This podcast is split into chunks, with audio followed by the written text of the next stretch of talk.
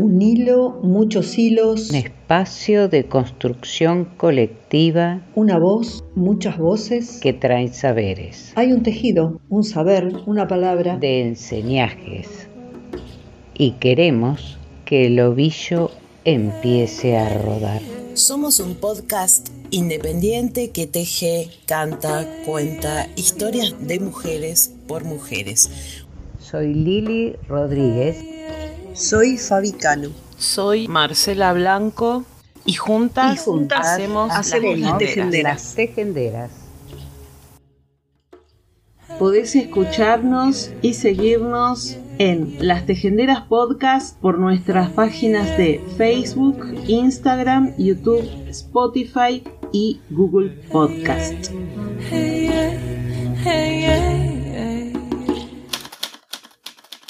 Texto del latín textus, tejido. Vení, hilate, entramate, entrelazate, trenzate, urdite, con otras, con nosotras, con todas. Cuento Jazmines en Flor. Este cuento eh, fue premiado por la Asociación de Escritores de Entre Ríos.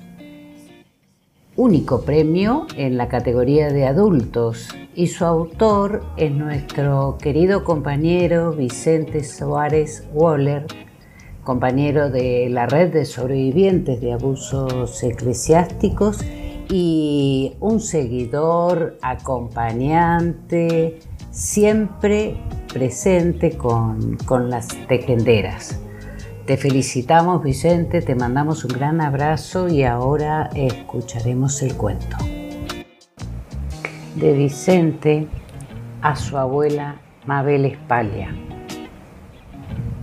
Un fuerte aroma a agua de azar y vainilla clara de huevo y azúcar y horno encendido eran característicos en la mañana de cada diciembre en el pueblo de Lucas González.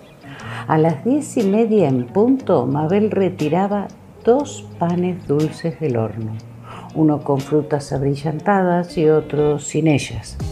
La discusión tan latente en torno al pan dulce ya había sido saldada por, por Mabel hace más de 20 años, cuando decidió hornear dos estilos diferentes y dar por terminada la polémica en la familia.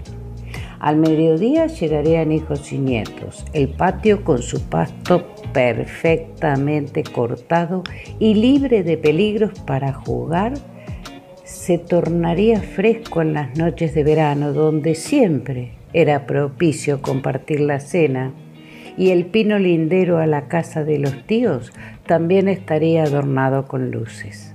Adentro del hogar, uno más pequeño y con adornos heredados por generaciones daría la bienvenida a un lugar especial. Y es que la casa de la abuela se vestía de fiesta cada vez que llegaba la Navidad ella misma era una fiesta. Temprano en la mañana, incluso el día antes, todo estaba perfectamente limpio y ordenado. Ruleros color verde, pastel y pinzas de peluquería se escondían bajo un fino pañuelo de seda y la tierra de macetas y canteros blancos estaba húmeda del riego matutino que se anticipó a la aurora. Manos tibias habían tendido las camas y puesto en orden las mantas, susurrando alguna melodía que quedó grabada en la mente cuando salió del almacén, con golosinas, regalos, una gaseosa y el amargo serrano. Comí ese pan dulce sin frutas con muchas ganas, porque solo la abuela lo sabía hacer como nadie. Fue su última Navidad por lo menos de aquella persona tan dinámica y llena de vida que conocí, porque poco a poco la memoria fue haciendo de las suyas. Y así se olvidó la receta del pan dulce, la cocina encendida, la cama extendida y las plantas sin regar. Alguien dijo en charlas de adultos que no debería haber escuchado que el mal de Alzheimer no tenía cura y que deberíamos llevarla a un lugar seguro para que la cuiden. Papá ofreció llevarla a mi pueblo. Aquello me alegró en parte, al menos porque vendría con nosotros y la tendría cerca para poder jugar. Y así fue. La visité todas las tardes después de la escuela y cuando llegó el tiempo de la Navidad, fui yo quien llevó el pan dulce y el budín, que si bien no era tan rico como el de ella, no había para mí nada más importante que tenerla conmigo, aunque no recordara mi nombre, ni supiera quién era yo, mi edad o acaso por qué le traía un pan dulce. Armamos un pesebre juntos, aunque luego, aunque puso el pastorcito en el lugar del niño Dios y San José se le cayó al suelo. Las luces parpadeantes la asustaban y batía un bol vacío, sin ingredientes, como intentando dilucidar si por aquellas fechas no hacía algo especial que a todos les encantaba. Pasaron horas, días, semanas, meses, y me aferré a ella, y sentí que no necesitaba más nada. La tarde de un 15 de diciembre vio reventar pimpollos de jazmín en el patio de casa. Corté algunos y corrí a obsequiárselos porque eran sus favoritos. Hablamos, le di un beso, le conté que ya estaba de vacaciones y que podría ir más temprano. Me llamó por mi nombre. Supo quién era yo y la vi sonreír. No me quedé mucho tiempo porque tenía otras actividades y además papá vendría en minutos a verla, así que no estaría sola. Yo tenía seis años y ella setenta y dos. Papá esa tarde regresó cabizbajo y me dijo que la abuela se había ido al cielo. Diez días después nos abrazamos y brindamos felices por haberla tenido con nosotros hasta el final. Y por mucho tiempo volví a esa habitación vacía simplemente a estar sentado y a pensar en ella. Regresé cada Navidad a llevar budines y pan dulces a abuelos y abuelas que no conocía y sentir que de alguna forma siempre seguiría conmigo.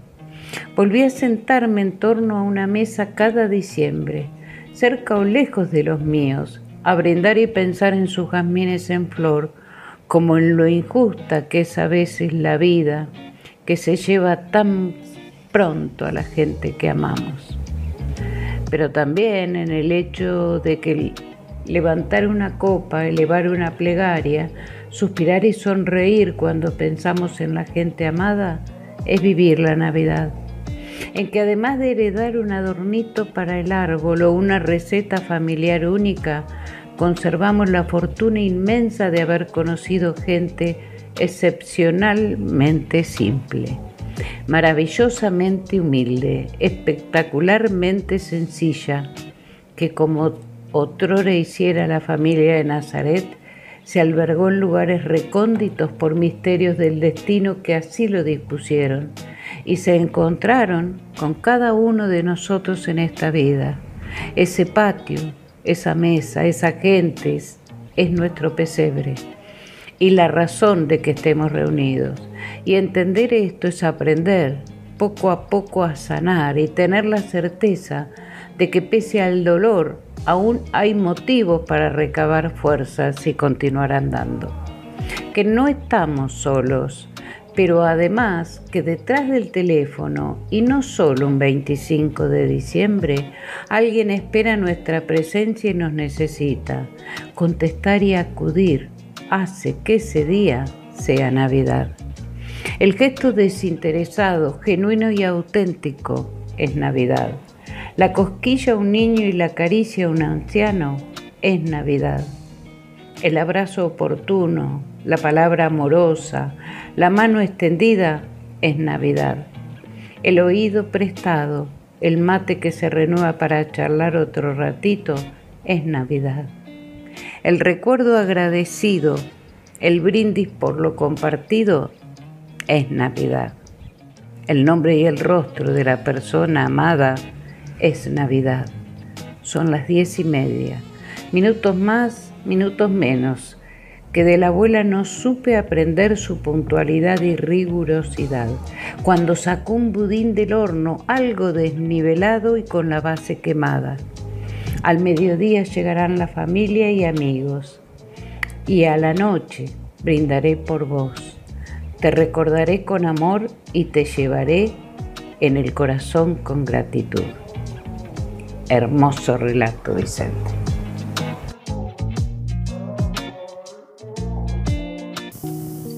Es tu culpa. Vos me provocas con esa colita dura, no le digas a nadie. Te van a tirar a la basura y nadie te va a querer. Es lo que me decía al oído, mientras me frotaba con su miembro aquel anciano al que llamaba muere. Eso ocurría casi a diario frente a toda la familia sin que nadie se percatara de que yo con apenas cuatro años estaba siendo abusada. Fue solo el comienzo cuando me desgarraron el alma por primera vez y aprendí a callar y sentir culpa. Pasó el tiempo, ya vivía en otro pueblo, y pensé que lo único que me quedaba de aquello eran las pesadillas y orinarme en la cama. Tenía seis años. Era la primera clase de folclore y el profesor me tocó por debajo de la pollera. Me dijo que era mi culpa porque no tenía soltura en el cuerpo por suerte mis padres escucharon mis ruegos y no me obligaron a volver, bajo la promesa de tener las mejores notas en la escuela. Otra vez, el alma desgarrada y el silencio. Seguí creciendo y con el paso del tiempo traté de convencerme de que los abusos sexuales de mi infancia no afectarían mi vida. Hacía tres meses que había cumplido 20 años cuando el test de embarazo dio positivo. Y no vio lo único que dijo fue, pensé que te cuidabas. Y sí, claro, era también mi responsabilidad, mi culpa. Que él no supiera colocarse el preservativo era un detalle menor. Al enterarme de que estaba embarazada me sentí morir. No tuve las fuerzas ni las ganas de ser madre. Con la ayuda de una amiga logré juntar el dinero para la operación. Me la haría un médico de Tucumán. Durante el viaje, mientras iba en el colectivo, pensaba, ¿se me notará que voy a hacerme un aborto? Me sentía una delincuente. Otra vez, el alma desgarrada, el silencio y la culpa. Llegué en remis al lugar que estaba ubicado en pleno centro de la ciudad. Luego supe que la remisería, el consultorio y otros negocios pertenecían a los mismos dueños y que también trabajaban bajo el amparo del poder político. Ingresé aferrada a la mano de mi amiga. La sala de espera era pulcra. Éramos cuatro y no podíamos mirarnos a los ojos. La secretaria nos anotaba con nombre de pila y nos cobraba. Con la más absoluta normalidad nos daba la medicación para después y la receta para comprar en caso de tener alguna complicación. Esa naturalidad me tranquilizó, me dio seguridad. Cuando me ataron a la camilla, me hicieron abrir las piernas y no podía parar de llorar. Estaba aterrorizada. Me pusieron anestesia total y me cobraron un extra. Es lo mejor para no sufrir, dijeron. Cuando volví en mí, estaba en un sillón contiguo a la sala de espera. Ahí también estaba otra de las chicas, con la mirada perdida. Ya nos habían operado. Cuando salí de ahí sentí que mi alma se quedaba. Era un ente vacío, un dolor que respiraba. Pasaron 20 años de aquel viaje y la angustia aún me acompaña. Tuve momentos en que me pregunté si fue lo correcto, otros en los que me perdoné y sané. Las mujeres que, como yo, llevamos un embarazo no deseado y abortamos, las que fuimos abusadas sexualmente, las que perdimos el alma, nos vaciamos, nos culpamos. No debemos seguir callando ni seguir condenadas a la clandestinidad. Soy una sobreviviente de la hipocresía. Eulalias, comunicadoras feministas catamarqueñas. Este relato fue realizado por las Eulalias de Catamarca. Las Eulalias se formó cuando en la Argentina se debatía en voz alta por primera vez sobre el aborto en la Argentina, en el año 2018. Cada año medio millón de mujeres abortaban en clandestinidad y cuando volvían a sus casas y volvían, enterraban el episodio. Nadie les preguntaba, nadie quería ver lo que había sido. El terror y la, y la vergüenza se quedaban con ellas. Pero ahora estábamos gritando lo que antes no se podía nombrar. Y entonces, brotaron las voces, los recuerdos, las historias, como la sangre en los campos de batalla. Hubo, hay, tantas mujeres renaciendo el pasado que es imposible contarlas. Imaginen, medio millón por año, todos esos años. Pero ahora, con voz para contarlo. Las Lalias le pusieron oído y plumas a algunas de esas voces, las de su comunidad. Las historias que reúne este libro son lo que todavía está pasando. Las historias que aquí se cuentan derriten cualquier nota de falsedad. La aniquilan. Paula Rodríguez, periodista y escritora.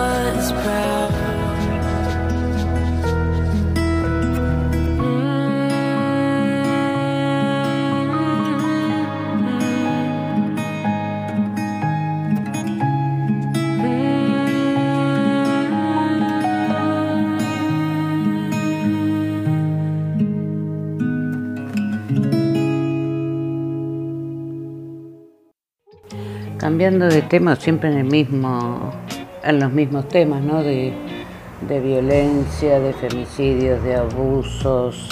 Eh, No, te, decía en ese sentido lo que mm, el giro que pegó la causa de Nair Galarza el fin de semana pasado, este, cuando se animó después de tanto tiempo a hablar con, la abogada, con Raquel Hermida, que es excelente, lo mejor de lo mejor en temas de, violencia, este, de abuso. Ella es em,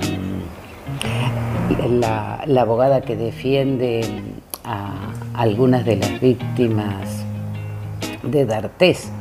Bueno, el asunto es que lo que leí es que, la, es que Nair la llamó em, y, bueno, y le confesó que, que en realidad el que mató a Fernando es su padre, es su padre, pero se anima recién ahora a hablar porque, bueno, por un montón de, cuestiones que, la han atravesado y la atraviesan, ¿no? Este, tremendo. Sí, concretamente Marcelo Galarza eh, quedaría culpable del asesinato y al fiscal Sergio Rondoni Cafa junto a los abogados Víctor Rebocio y Horacio Dargains como presuntos cómplices del crimen por encubrir al acusado. Según la abogada, el padre tiene miedo porque si se descubre la verdad, sus encubridores mm, van a matarlo.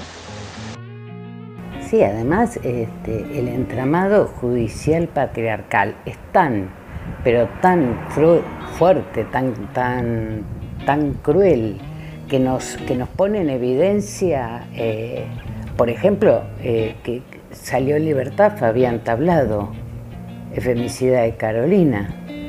Y, a pesar de que no fue la única mujer contra la que ejerció violencia, desde la cárcel amenazaba de muerte a las exparejas. Y a Nair, la primer gran condena, pero gran condena, fue eh, la condena de los medios, la condena social, que los que sostienen esa cultura este, misógina, la cultura odiadora y también de clase, y también de clase, creo, porque mm, rubia, de ojos celestes, sí, también, también de clase. Eh, no nos podemos olvidar que en seis meses le dieron la perpetua. Esa, esta justicia misógina y patriarcal. En seis meses le dieron este, la perpetua. Impresionante. Cabe decir que Nair tiene 23 años y está hace cuatro años en la cárcel. De acuerdo a esto, injustamente. El legajo se dividiría en tres partes, abuso sexual infantil, violencia de género y homicidio propiamente dicho. ¿Cuántas veces, me pregunto yo, cuántas, cuántas veces se puede ser víctima? Creo que por eso, con justa razón, eh, la, abogada Hermida eh, dijo expresamente que Nair y su mamá no quieren dar notas a los medios. Eh, y le pidió expresamente a ella, la que va a hablar es la abogada porque la destrozaron. La destrozaron mucho antes de que, de que empezara el juicio. Otra injusticia de la justicia. Además, hay un detalle sumamente relevante y es que el padre de Nair, Marcelo Galarza, es policía. Este comentario y esta relación con respecto a lo de Fabián Tablado lo hizo Micaela Fernández de arriba en, un posteo que hizo, ¿no? Em, que, estaba, que estaba viendo, justo que estábamos hablando. Y, y ella también dice algo que me parece que es muy interesante. Dice, cuando las asesinadas somos nosotras, primero debemos pasar el test de la buena víctima. No sea cosa que tengan una vida fuera de los roles otorgados desde nacidas. Eh, y bueno, me pareció muy piola este, este posteo, ¿no? porque comparte con, con, la mirada nuestra también sobre esta situación.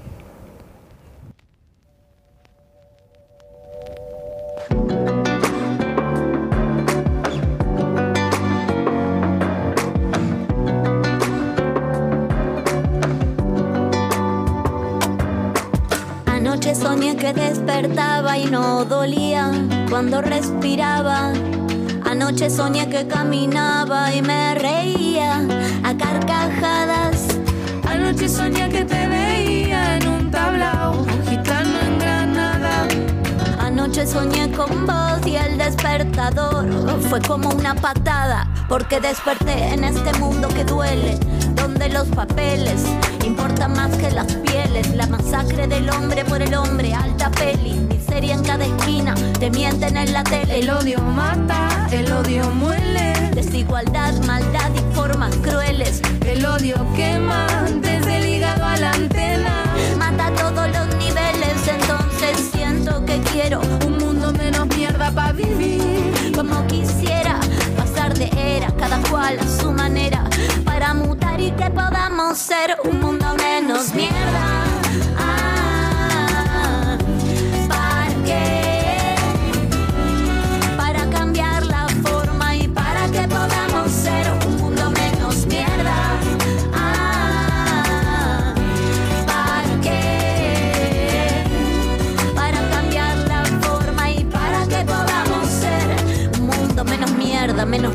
más canciones, menos views, menos likes, menos drama, más condones. Quiero que se traduzca el discurso en acciones, que cuando escuches música te emociones. Un mundo menos mierda, pa' que no te pierdas. Y ante la duda, siempre retoma la izquierda. Cada paso tiro de la cuerda, porque siempre me recuerda donde yo empecé.